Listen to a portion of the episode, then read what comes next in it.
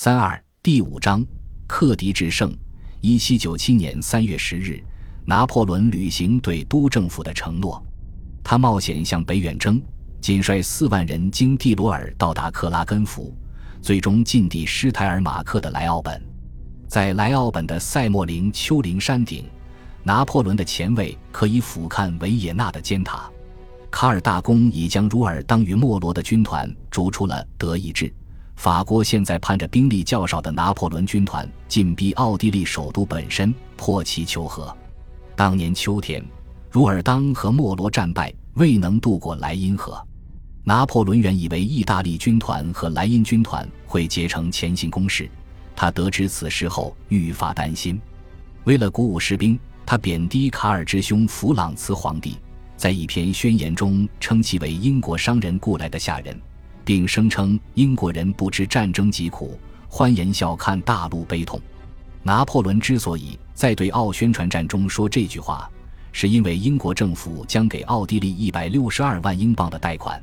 当时，英国不曾打算派兵登上欧洲大陆，但他总是慷慨资助法国的敌人，只要该国愿同法国开战。三月十六日，拿破仑渡过塔利亚门托河。在瓦尔瓦索内小胜卡尔大公，次日让巴蒂斯特贝纳多特将军扩大战果，不费一族俘虏了一支脱离主力的较大的奥军分队。拿破仑在塔利亚门托河引入混合队形，他是横队与纵队这两种进攻队形的折中，由吉贝尔首创，旨在对付不宜部署常规阵型的多变地形。在混合队形中，一个营排成横队。两个营组成纵队，横队的火力与纵队的攻势相结合。几天后，拿破仑又靠这一队列渡过了伊松佐河，进入奥地利。在塔利亚门托河和伊松佐河，他都亲自指挥部队投入混合队形作战。勿要不安，拿破仑告诉意大利东北部的哈布斯堡省份戈里奇亚的居民：“我们善良仁慈。”一七九三年，卡尔大公在荷兰取胜。一七九六年，他又击败如尔当和莫罗，但拿破仑对新对手不以为意。他认为此人配不上其战略家的名头。目前为止，卡尔大公的机动水平不及伯利厄和乌姆泽。拿破仑致信都政府，他每次转向都犯错，有时还蠢不可及。拿破仑和卡尔大公尚未展开大战，而莫罗已重整旗鼓，从德意志进攻奥地利。奥地利人决定不去冒被拿破仑夺走首都的风险。四月二日，他们在莱奥本接受他提出的停火协议。该地位于维也纳西南方一百多英里处。在长达一年多的战事中，拿破仑翻越亚平宁山脉与阿尔卑斯山脉，击败一支萨丁军与至少六支奥军，导致十二万奥军将士伤亡或被俘。而他此时还不满二十八岁。十八个月前，他是个脾气暴躁。无足轻重的士兵写文讨论自杀。现在他已享誉欧洲，他战胜了强大的奥地利，迫使教皇、撒丁国王与那不勒斯国王签署合约，并废除了中世纪公国摩德纳。他在所有可想到的战地环境中击败大部分最著名的奥军将领，如伯利厄、乌姆泽、普罗维拉、夸斯达诺维西、阿尔文奇、达维多维西。而且他还制胜卡尔大公。虽然奥军兵力总是超过法军，但拿破仑反复采用中央位置战略，常在战场上形成兵力优势。他还没踏上意大利土地，就深入研究当地的历史和地理，而且他愿意尝试营方阵、混合队形等别人的思想，并精确计算后勤，这些都对战士大有裨益。拿破仑让各师彼此间隔一日行军里程。所以他能集中兵力作战，一旦各师参战，他可以在压力面前镇定自若。拿破仑刚接管意大利军团时，他困厄潦倒，事实上完全不能战斗，这是他精力旺盛、擅长组织的又一证明。在认为必要时，他会严厉无情，但在其他时候又盛赞部下。这种领导艺术催生了军旅精神，他对胜利来说如此必要。战争中，一八零八年，拿破仑说：“士气决定一切的四分之三，相对现实的兵力只决定四分之一。个人勇气让他和士兵更加亲密。当然，奥地利不断派来七旬将领，这些将军又总是分兵，且其行军速度只及法军速度的一半，这也大大的帮助了拿破仑。不过，此等局面不会永远维持下去。拿破仑有幸招到一批优秀的副手，如贝尔、马塞纳、奥热罗尤为突出，拉纳、马尔蒙、维克托、瑟吕里耶、布吕内。缪拉和朱诺也立下大功。值得称道的是，拿破仑不论年龄与出身提拔人才，并解聘不能提升自己来适应事态的将领，如梅尼耶、沃布瓦。他掌权后，前意大利军团指挥官也高升了，这并非巧合。巴黎的人山人海，喜迎十二场胜利，欢庆数月。法兰西共和国如今也牢牢掌控意大利北部与中部。若此时有人有资格号称胜利的宠，那他就是拿破仑。早期的意大利战局中，拿破仑初次显露其军事哲学与习惯。他的至上信条是保持军旅精神高涨。由于性质使然，这种精神与荣誉的组合本无形，但他知道具备军旅精神的军队可创造奇迹。记住，十场战役才能铸就袍泽之情。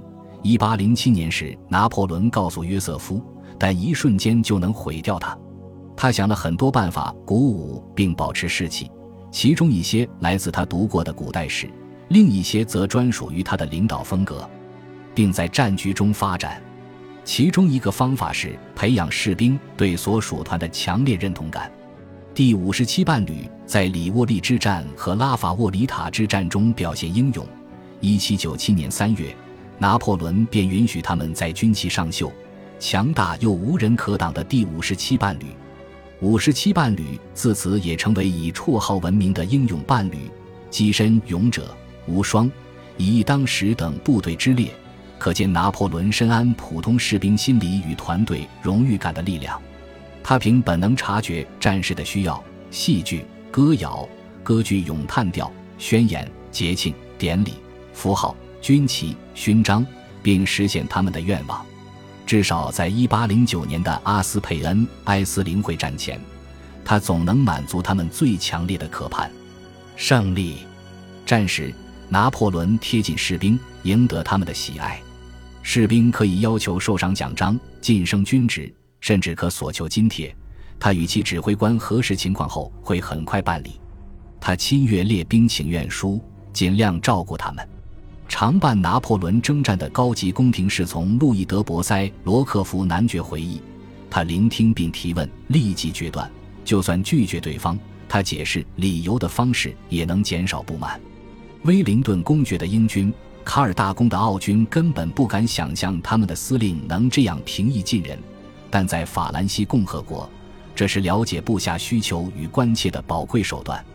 若列兵中有人善意的大让，他常报之以俏皮话，在意大利战局中，一名士兵指着身上的破外套，大叫给自己换一套新制服。拿破仑回答：“哦不，以后都别换，不然你的伤口就被遮住了。”正如1800年3月他对布吕内所说的：“你知道言语对士兵的影响。”后来，若他看见某位士兵表现勇敢，有时他便解下自己的荣誉军团勋章，将他授予此人。拿破仑的确喜欢和士兵在一起，他捏他们的耳垂，同他们开玩笑，挑出老牢骚兵，并追忆过往战事，不断向他们提问。部队暂停行军用午餐时，拿破仑和贝尔蒂埃邀请副官与传令兵一同进餐。博塞称：“这对我们大家来说简直是节日。”拿破仑也总是确保自己餐桌上的酒能分给哨兵。事情或许小。但他们反响很好，并促成了忠诚感。他不断提及古代世界，设法让平凡士兵觉得自己的性命乃至必要时的捐躯关乎大业，必将融入永垂法国史册的大事。这一点难于大部分领导技巧，但若论对行动的推动力，则无出其右者。拿破仑告诉普通人，他们也可书写青史。他让追随者相信。他们正在勇闯险境，上演历史，开创伟业，挥就传奇。哪怕沧海桑田，后人都将慨叹这些光辉事迹。阅兵式有时长达五小时，在仪式上，拿破仑与士兵们交谈，细问其伙食、制服、鞋子、整体健康水平、娱乐、发响频率，希望获知真相。你们想要什么？尽管告诉我。他对第十七伴侣说：“对上司不满也别憋着，我来这里主持公道，尤其注意保护弱者。”全军上下都认为，小武长会帮助他们对付大帽子。拿破仑格外关心妥善照顾伤员，这当然是因为他需要他们尽快归队，但也是因为他清楚及时医治伤兵对士气多么重要。偶遇伤员车队时，一名副官回忆道。他会叫他们停下，询问他们的处境、苦楚以及负伤之战。每次告别时，他要么说些安慰话，要么给他们奖金。相形之下，拿破仑总是责备医生，他认为大部分医者都是骗子。拿破仑从尤利乌斯·凯撒处习得不少关键的领导技巧，认为部队表现不符合预期时，他更会效仿凯撒训诫他们。如1796年11月，在里沃利鼓动军队。拿破仑在圣赫勒拿岛流放时写了《凯撒战士》，此书详写了罗马的一次兵变。当时士兵要求散伙回家，凯撒一口答应，但他不再叫他们士兵们或战友们，而是叫公民们。此举的效果立竿见影。最终，拿破仑总结道。这幕动人场面以他们继续服役告终。当然，他对士兵的盛赞远远多于批评。埃劳战役中，他对第四十四战列步兵团喊道：“依我看，你们的三个营相当于六个，我们会证明的。”他们高声回应。营地公告牌张贴拿破仑的军中讲话，很多人都会去阅读。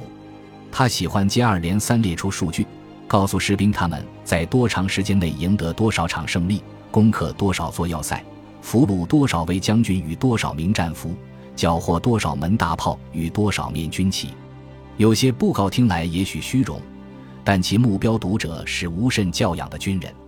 为了鼓舞士兵，拿破仑提及古代世界，他借助特殊的词藻，把战士们比作雄鹰，亦或描述家人与邻舍多么以他们为荣。